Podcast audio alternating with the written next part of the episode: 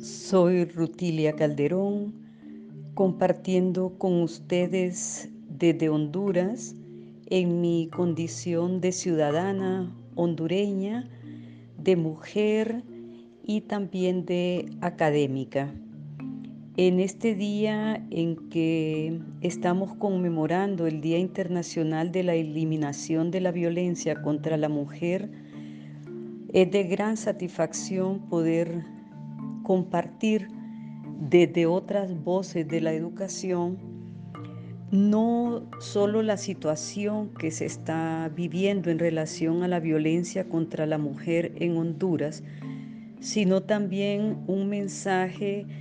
de esperanza, de que si logramos, como dice el Papa Francisco, no naturalizar la violencia contra la mujer, dejar de verla esta violencia como algo natural, las posibilidades de acción para eliminarla serán mayores. Es importante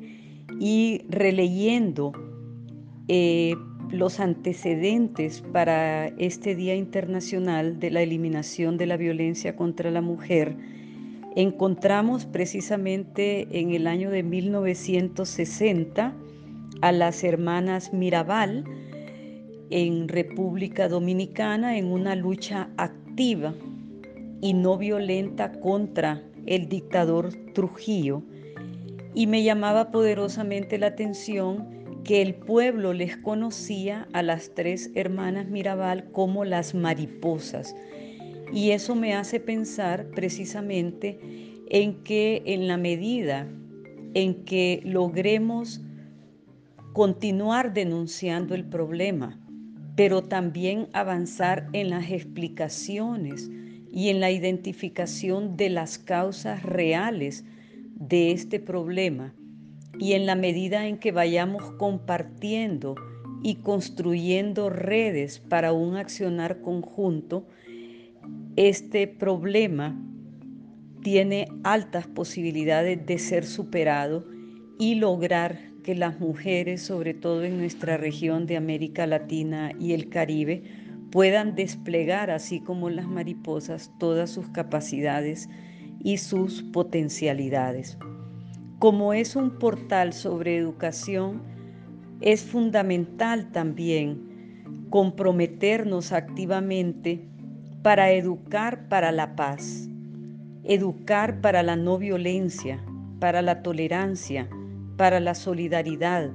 para el respeto a los derechos humanos, recordando que la violencia, así como la paz, la injusticia, así como la justicia, la impunidad, así como la justicia, son construcciones históricas y sociales. Y precisamente en la medida en que nuestras sociedades puedan a través de la educación ganar una conciencia crítica, en esa medida estaremos cumpliendo también la gran misión de la educación y de los educadores y educadoras.